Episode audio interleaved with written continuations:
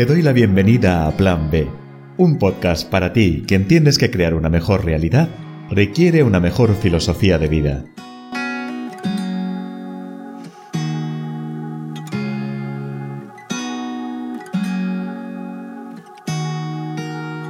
Querida amiga, querido amigo, te doy la bienvenida a este cuarto episodio del podcast de Plan B.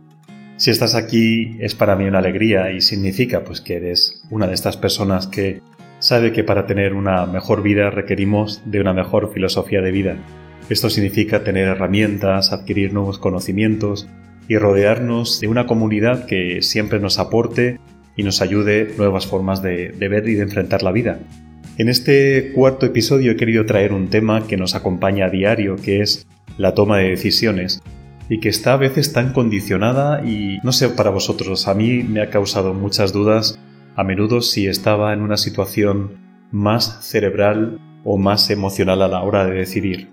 He tenido tantas experiencias en mis acompañamientos a personas eh, en mis terapias, en mis tratamientos de intervención estratégica o de coaching, donde me han demostrado y donde he descubierto tanto que me apetecía compartir en este espacio un poco sobre lo que he aprendido. Venimos de una historia donde la propia filosofía, con autores como Descartes, Bacon, Comte y el propio Kant, promulgaron una psicología basada en la racionalidad más estricta y alejaban en todo momento el mundo de la efectividad del entorno emocional, Afortunadamente en el transcurso del tiempo ha llegado la neurociencia y nos ha descubierto que si bien las emociones pueden ser a veces las que nos jueguen muy malas pasadas, también son esenciales para elegir y para decidir de una manera más adecuada y para, sobre todo, poder aprender. Cuando hablo de malas pasadas me estoy refiriendo a que a veces cuando vamos a tomar una decisión estamos condicionados por el fracaso, estamos condicionados por el miedo, la sensación de vértigo que nos produce esa decisión que vamos a tomar. Os hablaré un poco más tarde de ocho pautas, ocho tips que podemos eh, utilizar para nosotros mismos y también para educar a nuestros pequeños a que la toma de decisiones sea, sea más efectiva y más fácil. Una de las ideas que me gusta compartir contigo es que pienses que donde estás poniendo el foco vas a poner la energía. Es decir, si te estás enfocando en la posibilidad, tus emociones van a ir hacia, hacia ahí, hacia la creación de lo que estás deseando hacer. Por eso, bajo mi punto de vista, cuando hablamos de la toma de decisión, realmente yo considero que un 80% es la emoción la que está potenciando esa toma de decisión y quizá un 20% es la parte cerebral. Pero tenemos que llegar a un acuerdo. Lo que está claro es que al final nos vamos a encontrar con situaciones en las cuales nuestra emoción nos haga sentir que tenemos que elegir algo, pero nuestra cabeza va a estar diciéndonos otra cosa, porque la parte racional es la que va a estar diciéndote continuamente, cuidado con esto, te falta dinero, no estás suficientemente preparado, etcétera, etcétera. Y es totalmente normal. Pensad que el ser humano se mueve y su toma de decisiones se mueve entre el, placer y el dolor. De hecho, ¿cuántas veces es la situación de dolor la que nos lleva a tomar una acción? Pongo un ejemplo fácil y que nos podemos identificar bastantes personas con ello. Cuando no nos encontramos, no nos sentimos bien físicamente porque quizá hemos eh, engordado o porque no nos gusta el peinado que, o el corte de pelo que nos han hecho o el peinado que nos han hecho empezamos a sentir que empezamos a sentir que nosotros mismos no nos gustamos, la emoción que llega a nosotros es la de tristeza, es la de rechazo. ¿Y qué hacemos? Normalmente inmediatamente tomamos la decisión de que queremos hacer un cambio. Esas decisiones suelen funcionar, motivadas en la emoción del dolor, pero suelen funcionar porque realmente quieres salir de ahí.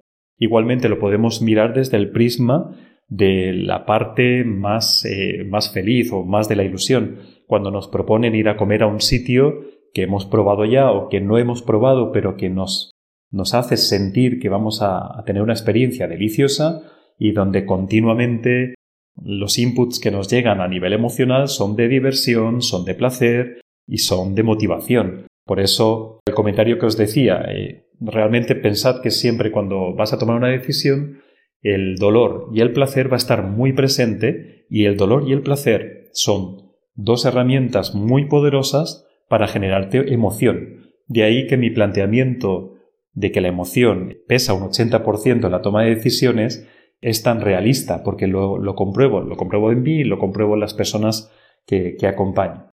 De ahí también podemos entender por qué haces o por qué dejas de hacer algo. Cuando la decisión que has tomado está muy basada en la racionalidad, es muy probable que a lo largo del tiempo dejes de hacer lo que habías decidido, porque realmente no tienes una motivación desde el sentimiento, desde la emoción. Es muy importante que tengamos esto en cuenta. ¿Cuántas decisiones tomamos para complacer a los demás? ¿Cuántas decisiones tomamos porque sí? ¿Cuántas decisiones tomamos porque es lo que dice la sociedad que es correcto o es lo que me han enseñado eh, o es lo que esperan de mí? Pero claro, es ahí donde normalmente llega el fallo, donde llega la sensación de fracaso. Si yo decido estudiar una carrera en mi edad, eh, en la edad correspondiente, sobre todo cuando eres joven, que quizá tienes menos asentadas algunas partes de la personalidad, y lo hago porque me han dicho qué es lo que tengo que hacer o lo hago porque me han exigido qué es lo que debo hacer o que me han vendido como que es lo mejor, es probable que cuando me esté enfrentando a las dificultades y al esfuerzo que tengo que realizar para sacar ese proyecto adelante, llegue un momento en el que diga que lo tengo que dejar porque no me siento bien.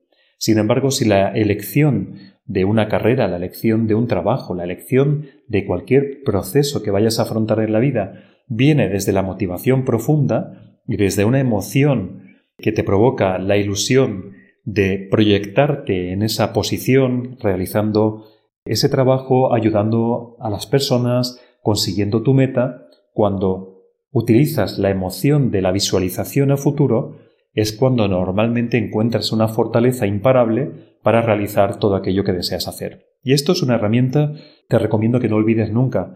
Cuando quieras saber si una decisión está bien, si, si realmente la decisión que estás tomando es correcta para ti o no, haz una visualización a futuro. Mira ¿Qué estás sintiendo cuando cierras los ojos y te ves logrando eh, o llegando al lugar o lo que hayas decidido estés decidiendo?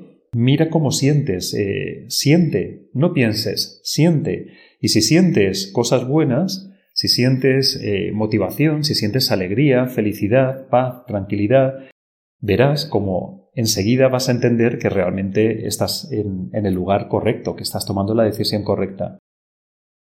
Y ojo, no digo que olvides la parte racional, no olvido porque la parte racional te va a ayudar a que haya un equilibrio, a que a lo mejor tengas que prepararte mejor, que es lo que, por ejemplo, podría pasar si aparece el miedo a enfrentarlo.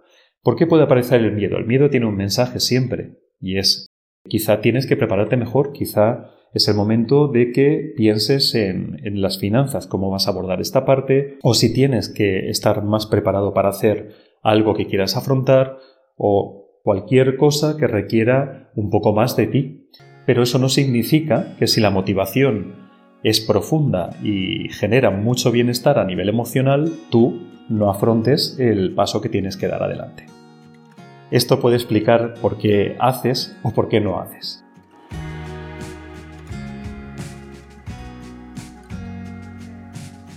Deseo que estés disfrutando mucho de este espacio si además te está gustando el contenido, te invito a que le des un like. Decidir es algo que estamos haciendo continuamente. ¿Realmente qué significa para ti decidir?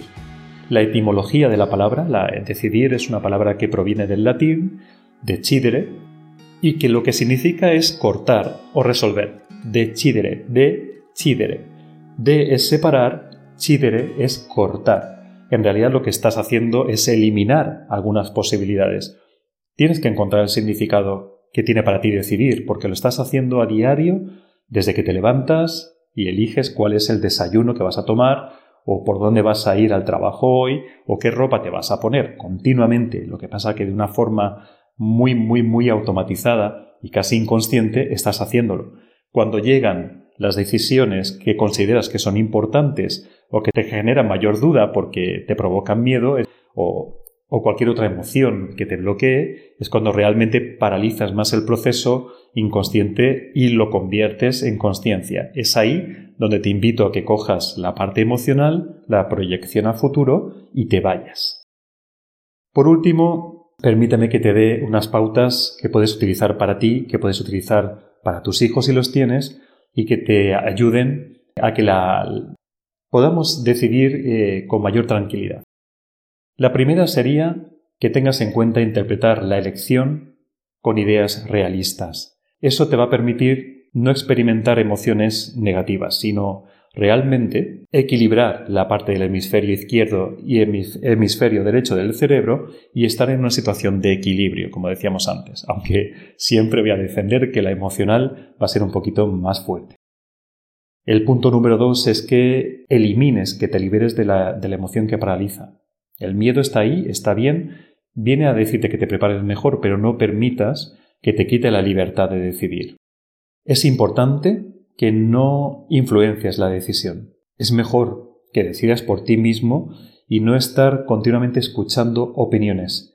Es importante incluso para equivocarte, porque en la equivocación puedes encontrar aprendizaje. Es importante también que puedas hacer un análisis de búsqueda, lo que crees que quieres, alternativas, qué piensas acerca de las alternativas, medios que puedes necesitar para lograr, la emoción que te está provocando y qué es lo que realmente quieres. Ahí tienes que hablar de lo que sientes. Y lo que piensas es eh, una base que determina lo que quieres. También es el quinto punto, es imaginar lo que va a ocurrir al futuro. Os lo he dicho antes, si yo hago una proyección a futuro y veo cómo me siento, probablemente voy a estar cogiendo fuerza, cogiendo motivación para ir hacia ahí. El punto número seis es crear situaciones cotidianas en las que decidas cosas sin demasiada importancia, porque de esa manera vas a, vas a entrenarte, vas a darte cuenta si pones un poquito más de conciencia en cosas cotidianas de cuándo estás eligiendo y por qué lo estás haciendo. También en el punto 7 sería enseñar algún proceso de toma de decisión en el que puedas hacer más análisis un poco más profundo sobre alternativas y sobre todo, cumplir la decisión que has tomado, aunque te lleve a la equivocación. Recuerda que equivocación es aprendizaje. Y luego el punto 8 y quizá más importante y que nos cuesta tanto asumir es ser sinceros con nosotros mismos. Si estás enseñando a un hijo también, ayúdale a ser sincero consigo mismo. Es muy importante que entiendas que solo tú puedes saber qué es lo que realmente quieres.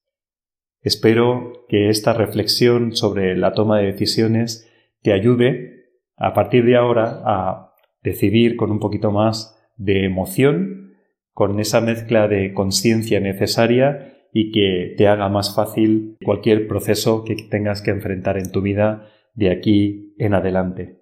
Así que nos vemos pronto, nos vemos en el siguiente episodio del podcast de Plan B y te mando un cordial saludo. Muchísimas gracias por estar aquí. Hemos llegado hasta el final por hoy y te quiero dar las gracias por haber permanecido junto a mí hasta este momento. Ahora te invito a que pienses en algo. Si crees que lo que has escuchado hoy puede esconder detrás una pequeña reflexión, un pequeño conocimiento, algo que pueda transformar además de tu vida, la vida de alguien, compártelo. Vamos a hacerlo llegar a más personas de manera que podamos ir generando una especie de cadena en la cual siempre Plan B aparezca como una filosofía de vida. Siempre hay una forma diferente de vivirla, siempre hay otra forma de hacer las cosas. Así que me gustaría mucho, mucho, mucho que esto llegara a personas y que les pudiese transformar o al menos despertar la conciencia de la necesidad del cambio. Muchísimas gracias una vez más y nos vemos en el siguiente episodio.